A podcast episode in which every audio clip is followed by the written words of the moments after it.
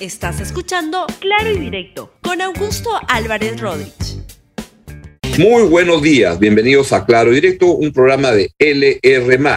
El programa de hoy se llama Renunció el ministro de, Agricultura y ahora qué es lo que sigue. Y voy a tener el gran gusto de conversar con Milton Fongesi, quien ha sido ministro de Agricultura y ministro de Vivienda también, para conversar sobre lo que pasa en el sector la hambruna, de qué se trata, a quiénes puede golpear, cuán grave puede ser y qué es lo que se puede hacer y qué es lo que el gobierno no está haciendo. Estamos, como le dije, con el exministro Milton Fongesi. Milton, muy buenos días. Esta mañana igual manera, ¿cuán grave es la situación que enfrenta el mundo y el Perú en particular con esto que se ha llamado la, la? Mira, en el mundo ha habido lo que denomino la tormenta perfecta. Primero empezó, incluso previo a la, a la, a la pandemia del COVID, eh, malos eh, eh, años secos para las cosechas, sobre todo de granos en el hemisferio norte, luego vino el COVID, hubo restricciones cuarentenarias, esas restricciones hicieron que eh, hayan problemas de oferta eh, porque las, las cuarentenas afectó a todo el mundo. Eh, luego, cuando la economía se empieza a recuperar, la economía mundial y las cuarentenas dejan de ser tan rígidas, algunos países como China, que es una potencia importantísima, restringe sus exportaciones de, de fertilizantes y de granos, y esto eh, le da una le da un, impulso al alza de esos precios, y luego vino la, la, la guerra de, de, Rusia con Ucrania, que complicó el abastecimiento de granos y de fertilizantes al mundo. Entonces, todo eso se junta y en el medio además hay la crisis de los contenedores y alza de precio de los combustibles y la presión hacia el alza de los precios de los commodities y de los alimentos es enorme. Tanto así que The Economist hace un par de semanas eh, eh, sacó, le dedicó su portada a una crisis alimentaria porque van a haber países en el mundo que se van a afectar muchísimo, otros menos, pero todos ya estamos siendo afectados de una u otra manera. ¿Todos los países se van a afectar de la misma manera o va a depender de las condiciones de cada país, pero también de la respuesta que cada país este, pueda ofrecer? Porque parecería que eso es como que va a llover y todos nos mojamos, pero sospecho que hay diferencias de cómo un país encara y, reacciona ante este fenómeno y habrá los que lo, hagan bien y los que lo hagan mal, o, no, o me equivoco. Todo absolutamente de acuerdo contigo. Hay países que tienen eh, mucha mayor diversidad productiva y por lo tanto eh, eh, no se van a afectar tanto, pero hay países como el Perú que justamente importa estos alimentos cuyo precio ha subido en el mercado internacional. Estamos hablando de, los granos en general, el, trigo, las harinas, el maíz amarillo, este, productos que terminan siendo muy importantes para el proceso productivo, ¿no? Y el fertilizante, el fertilizante, recordemos que hace un año estaba como en 300 dólares la tonelada, subió a mil, a mil dólares la tonelada, ahora está un poco menos, ya está casi poco más de 700 dólares la tonelada, pero eso lo que ha generado es esta presión a los costos. Perú es uno de los países que se está viendo afectado por la, por la inflación. Eh, Em, eh, y, es un país además que lamentablemente no ha habido política pública para contrarrestar los efectos de esta crisis internacional, ¿no? El, el, yo me da la sensación que para el gobierno esta crisis eh, en su perspectiva o no tiene solución o se va a solucionar sola, porque no ha habido medidas eh, significativas para poder enfrentarla.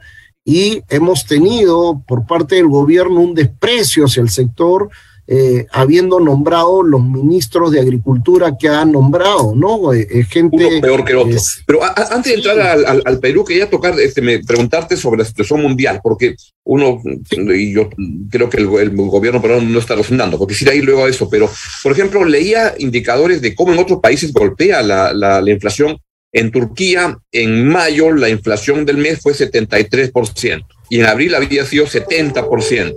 Y, y, como que por ahí andan muchos en la, en la región, en, esa región. En el África había una reunión del presidente de la Asociación de Países del África con Putin y le ha dicho, nos vamos a morir de hambre. Este, es un fenómeno mundial. ¿Dónde estamos este, ubicados en el Perú en ese contexto para ya entrar al, al tema peruano? Sí, es un, es un fenómeno de alcance mundial Claramente los que más dependen de las importaciones son los más complicados, también los que tienen malas políticas públicas internas eh, y por eso se dan los índices inflacionarios que tú acabas de mencionar. El, Perú ha tenido algo que ha amenguado este, un poco la crisis inflacionaria. Por un lado, eh, eh, país, el Perú es un país muy diverso, y a pesar de todo tiene sustitutos, ¿no? De, de, si bien no son sustitutos perfectos, siempre puedo tener algún nivel de sustitución entre, entre los derivados de trigo y la papa, o sea, los carbohidratos siempre el ama de casa sabe, sabe hacia dónde orientarse y eso ayuda, pero, pero también por el lado, por ejemplo, de, de, las proteínas, ¿no? Si bien el pollo sube, sobre todo en segmentos pobres hay algunas alternativas, ciertos tipos de pescado, cierto, el, cuy también es una fuente de proteína barata, eh, pero, pero eso además se ha dado en el marco de una política monetaria bastante, eh, bastante responsable, ¿no? Eh, y una política fiscal también responsable en mm. parte por la ineficacia del, de los propios ministros del gobierno que no han sabido eh, ejecutar los presupuestos que han tenido. Entonces eso ha contenido un poco la demanda, la demanda nominal eh, este, eh, que acelera los procesos inflacionarios. Entonces, en el mundo sí, efectivamente, hay países que están muy afectados.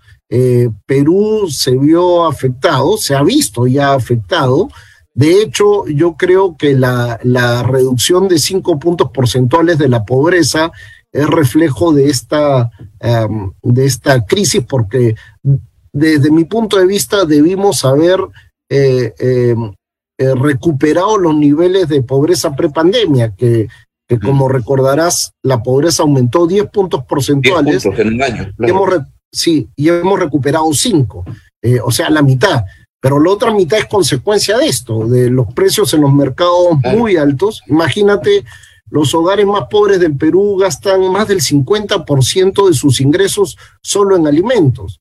Que te suban los alimentos básicos en 15 o 20% hacen que eh, tus raciones alimentarias sean más pequeñas, ¿no? Y de menor claro. calidad para tu familia. Y el combustible le sumas ahí, y lo que está ocurriendo es que a los más pobres que su, que su porcentaje del consumo, este, que el del gasto mensual es más alto en combustible y alimentos, está muy complicado, ¿no? Y son los que van a ocurrir. Escuchaba a Osvaldo Molina en la mañana que hablaba de que el 15, de 15 millones de peruanos están en situación de vulnerabilidad alimenticia con lo que está ocurriendo. Y, y ahí quisiera llevarte al, al, al tema de por lo que se ve, entonces concluyes que la amenaza es muy, muy grave y que puede hacernos incluso retroceder en lo que se recuperó, esos cinco puntos de, de, de, de pobreza post pandemia que se recuperó, que fue una, que se regresó a, a, los estándares de, o indicadores de una década atrás, ¿no? Eh, se tiró diez. Con la pandemia, digamos, este, retrocedimos diez años en lucha contra la, la, la, la, yes. la pobreza. O sea que es, el fenómeno que enfrentamos es grave. Es grave, es gravísimo. Es gravísimo y, y yo creo que lo más grave es la inacción del gobierno, la inacción Correcto. de la política pública para tener medidas que son lógicas y que, y que, y, que no son difíciles de implementar. Y, lo que llama la atención es el, el, el completo la completa ausencia de ese tipo de políticas y las pocas cosas que han hecho o salen mal o, o no se hacen. Eh, entonces, ¿Por qué ocurre eso? Realmente... Sí. Ahí quisiera, tú has, tú has sido ministro de, de, Agricultura y lo que quería, tú estabas entrando y te interrumpí en esa línea, pero está por nombrarse al quinto ministro de Agricultura en solo 10 meses. y entonces uno lo que, y, la verdad que, no sé, es mi opinión, pero uno ha sido peor que el otro de los ministros que hemos tenido. Uno se alegra porque lo votan o se va el que estaba, pero se angustia cuando se entera quién es el reemplazo. Y entonces es este, en el momento de la pandemia se puso de ministro de, salud a un vendedor de cebo de, culebra. Ahora se pone a uno que, que, no sabía de agricultura nada, que ya, ya, para no entrar en se que había estado preso, pero ya, olvidémonos de eso, que no sabe del agro. Entonces, este, ¿cómo hacemos? ¿Es esa las razones por las cuales el ministerio no puede y el gobierno reaccionar con un plan ante este fenómeno? Realmente, ¿no? Yo creo que el gran responsable de todo esto es el presidente Castillo. Yo creo que el presidente Castillo entiende eh, eh, que haber ganado las elecciones presidenciales fue como haberse ganado la tinca y que tenía que repartirlo eh, su premio entre todos sus amigos. Entonces, le regala parte del Ejecutivo a Cerrón, parte del Ejecutivo a Bermejo, parte a, Somos Perú, a otros a los, profesores este, chotanos que son sus amigos, etcétera. Y no hay una coherencia, la suma de las visiones sectoriales no dan un todo, con lo cual es un desmadre, ¿no? Si uno, si uno revisa, por ejemplo, los perfiles de de los últimos ministros de Agricultura, ninguno tiene eh, em, formación académica profesional, no tienen tampoco conocimiento del sector, ninguno ha tenido experiencia en gestión pública eh, eh, mínimamente aceptable y finalmente tienen siempre líos con la justicia y líos complicados, ¿no? el anterior tenía acusaciones de asesinato, eh, ni siquiera una que puede decir, bueno, pero se equivocaron, no, dos, y, y, el ministro que acaba de, de, de, renunciar había estado también, eh, creo que preso dos meses. Entonces, eh, es una falta de respeto a la gestión pública y también a, a las demandas de, de, la población peruana, ¿no? Los agricultores no encuentran eh, eh, em, soluciones a los problemas y la población ya está resignada que el gobierno no va a hacer nada, me, me da esa impresión. Ahora, Milton, el gobierno no hace absolutamente nada. ¿Qué es lo que se puede hacer? ¿Qué es lo que, en tu, en tu opinión, este, las cinco cosas, tres cosas, no sé, qué es lo que el gobierno debería hacer frente a este fenómeno que está ocurriendo a nivel mundial y no decir simplemente los ociosos son los que se van a morir de hambre que es una, una ignorancia total y, una, y un insulto a la, a la, a la gente, que es un, indignante que un presidente que decía que representaba a los pobres, ni siquiera siendo tan ignorante pueda decir eso. ¿Qué es lo que el gobierno puede, puede hacer? Mira, hay dos tipos de medidas que podía haber, haber eh, eh, tomado y todavía puede hacerlas. La primera tienen que ver directamente con el agro, cómo ayudar a, que el desabastecimiento y el encarecimiento de fertilizantes eh, eh, no sea tan grande en la agricultura. Y ahí lo que debió hacer en primer lugar es convocar al sector privado, que a los importadores, que son los que conocen cómo funciona en los mercados mundiales, y establecer también canales de, de, diplomacia comercial con los países amigos. Eh, el gobierno puede abrir las, las puertas de países como China, eh, eh, que China tiene a Perú en su estatus diplomático más alto y con lo cual eh, muchas veces te da una serie de privilegios que no le da a otros países, como por ejemplo pudo haber canalizado oferta de fertilizantes hacia nuestro país, pudo haber también convocado a los productores, a los avicultores, eh, con la finalidad de, ver cómo el guano de las gallinas, que se llama gallinaza con una ligera transformación, puede ayudar a suplir en parte la demanda de agricultores eh, que hoy día se les ha hecho muy complicado los, los eh, fertilizantes sintéticos.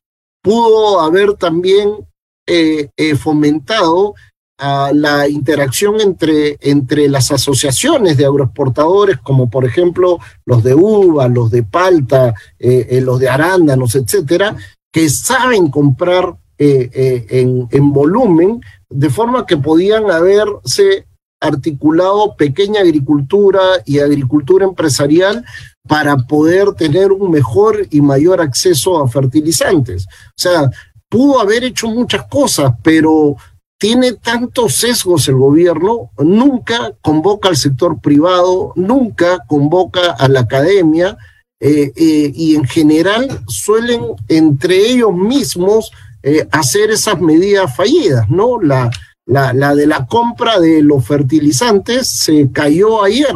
se supone que iban a comprar fertilizantes para para mitigar de alguna manera esta escasez de fertilizantes, pero no invitaron tampoco a los productores peruanos, solo extranjeros y todavía no se sabe bien por qué se ha caído esa licitación. Pero por otro lado... Eh, habla permanentemente diciendo que el gobierno pudo haber hecho. ¿Ya estamos muy, muy tarde o son cosas que todavía podría hacer? Mira, podría ser, pero, pero, pero es difícil porque no dan ninguna señal, no, no convocan a la gente que sabe, eh, no conozco a nadie que haya sido convocado al Ministerio de Agricultura para, para discutir este tipo de medidas. En el Perú hay eh, este, investigadores del sector agrario que tienen muchas ideas, que han enfrentado crisis anteriormente, hay empresarios que conocen el día a día del mercado, hay productores agrícolas que, que están viviendo el problema, eh, en fin, si no convocas a la inteligencia eh, peruana, le dejas pues este, las soluciones a estos personajes con los currículums que hemos, que hemos mencionado, ¿no? Y, y, no, se convoca a esta gente, ¿por qué crees? Por una ideologización muy grande, que este es un gobierno de izquierda que lanzó su segunda reforma agraria, que era algunas buenas ideas, pero llamarle segunda reforma agraria es como muy, muy pomposo a lo que es un, es un amarracho, ¿no? No, no, no es nada que, que vaya a ser significativo, o es que en verdad están viendo oportunidades para robar y ver cómo roban en la compra de fertilizantes y cómo roban, como está ocurriendo en todos los sectores. Mira, yo creo que es una combinación de ambas cosas, entre, entre una ideología este, eh, que es anti-creación de riqueza, anti-sector privado, anti-academia, son orgullosos de yo vengo de la chacra. Entonces, este, yo siempre digo que si, si el presidente Castillo fuera presidente de la Federación Peruana de Fútbol, sacaría a Gareca y pondría algún amigo suyo de la chacra de Chota para, para ponerlo de, de, entrenador de la selección. que se este, encargaría de cobrar por lo, por lo coima en, en los pasajes que se, del, del, del, charter que se alquile para ir a, a, Barcelona y a, y a Doha. Lamentablemente, y eso es la, la característica. Pero por otro lado, además de la de los prejuicios ideológicos hay también esta falta de transparencia, ¿no? Cuando el ministro, no este que acaba de renunciar, sino el anterior, eh, anunció que estaba negociando con, con, con, Bolivia la compra de fertilizantes, los datos que se filtraron de propios funcionarios públicos, eh, los pocos que quedaban de, en el Ministerio de Agricultura que renunciaron, es que se estaban negociando a precios 30% superior al del mercado que había en ese momento, ¿no? Eh, luego eso ya se desinfló, al final parece que era con mucho escándalo esas, esas, este, esas negociaciones que se habían hecho puerta cerrada, y creo que es eso, no convocan eh, por una mezcla de, de, sesgos ideológicos, pero por otro lado, por falta de transparencia, no quieren que nadie vea qué se está haciendo o qué se está pensando, ¿no? Porque porque se podrían eh, eh, estropear algunos negocios, probablemente. Milton, ¿cuán grave es, estamos entrando en la parte final, cuán grave es lo que está ocurriendo hoy en el Perú, por ejemplo, en destruir la capacidad de gestión pública en el Estado, de lo que está sucediendo, y cuán grave es lo que está pasando en el Perú? Porque esto que hablamos en agricultura es lo que pasa en energía y minas, es lo que pasa en transportes, es lo que pasa en casi todos los sectores del quehacer de la gestión pública. ¿Cuán grave y cuán comparable con situaciones previas es? Mira, es gravísimo, es gravísimo y no nos estamos dando cuenta porque los efectos no necesariamente son inmediatos. Fíjate, en, en Petroperú en seis meses quebraron una empresa que tenía grado de inversión y pasó a tener eh, bonos basura. Claro, a la gente dice, y a mí que me importa que eso, a mí que me importa este, que la empresa petrolera antes tenía crédito barato y ahora ya no tiene acceso a crédito. Bueno, nos va a pasar la factura a todos porque ya el MEF ha tenido que desviar parte de los impuestos que se recaudan en el país a cubrir los del déficit operativo de Petroperú. Eh, los pasaportes, eh, por simplemente por, por esa angurria de, querer participar en las licitaciones, eh, cancelaron la, la del gobierno anterior y este, no le dieron ningún mantenimiento a eh, a los sistemas y colapsó la entrega de pasaportes y los peruanos nos hemos quedado sin pasaportes. Lo mismo ha pasado con los brevetes. Lo mismo pasa con reformas que no se ejecutan en el sector eh, transportes, por ejemplo, en cuyo ministro que, que, que, que ha sido involucrado en tantos actos de corrupción decía que su mayor mérito para, para ser ministros es que era eh, conductor de automóviles y que por lo tanto no se le podía negar el derecho de ser ministro de Transportes. Este, también los brevetes, la licitación de las rutas, las, el, el transar con los, con los, con los eh, transportistas informales para, para no avanzar hacia la modernidad, ¿no? Entonces, todo eso hace que eh, los peruanos estemos acumulando las facturas de esta mala gestión y las vamos a ir pagando poco a poco en los próximos semanas y meses. Con un daño muy grande. De una manera breve para comparar, no sé, debo, ahora que estabas hablando, me, me acordaba que hará unos 35 años trabajábamos en apoyo juntos y, y, tú eras un joven practicante que había entrado y en una reunión que debe haber sido el año 86, comenzando el segundo, el primer gobierno de Alan García, este, se hizo una reunión de análisis, ahí recuerdo que Felipe Ortiz Ceballos dijo, creo que esto vamos a una hiperinflación. Y tú eres un practicante joven que dijo, mira, vamos a aprender mucho de, economía, es una oportunidad como para un, no sé, un sismógrafo, dice, es un terremoto grado 9, y todos se asustan, pero dice, vamos a aprender. ¿Es esto comparable a, eso lo que puede estar ocurriendo, de volver a esos tiempos del primer gobierno de García o es peor? ¿O de, qué hablamos en la, en la medición del grado de terremotos en el estado peruano? Mira, yo creo que la gran diferencia, la gran diferencia con esa época es que eh, eh, por alguna razón eh, milagrosa se confirmó en el Banco Central a alguien como Julio Velarde, que es muy estricto en la política monetaria. Ahora. Que no se, ahora, eh, que no se subordina al, a la irresponsabilidad que podría tener el presidente de la República, y la política fiscal está también en buenas manos, en, en, en un ministro de Economía muy solo, que le hacen también goles en contra, ¿no? La ex ministra del Trabajo, el anterior ministro de Agricultura, en fin, pero ahí está, es un galese que está tratando de, de tapar este, mm. eh, goles a, a, a, un montón de delanteros. Eh, y esa es la diferencia principal pero el descalabro microeconómico es grande. Por ejemplo, el año pasado debimos haber crecido 8%, este, y nos perdimos esa oportunidad. Este año podríamos haber crecido entre, entre 6 y 8 otra vez, y también vamos a perder esa oportunidad.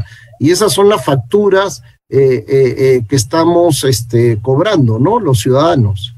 Sí, la combinación de un gobierno muy ignorante y muy ladrón, que creo que se repite con lo del primer gobierno aprista, ahora pues te va a dejar su secuela. Milton, muchas muchas gracias por, por, ilustrarnos y darnos tu, tu, punto de vista sobre esta situación tan complicada que ojalá pase, pase pronto. Un gran abrazo. gracias, gracias, un abrazo. Bien, ha sido el exministro de Agricultura y Vivienda y Construcción, Milton Fongese, hablando sobre la hambruna que viene, sobre este ministro que se va y el pánico y la angustia de quién será el que venga ahora para seguir la racha de malos gobiernos y malos ministerios en este en la presidencia de don Pedro Castillo. Hasta mañana. Se quedan con la excelente programación de LR+. Chau, chau. Gracias por escuchar Claro y Directo con Augusto Álvarez Rodríguez. Suscríbete para que disfrutes más contenidos.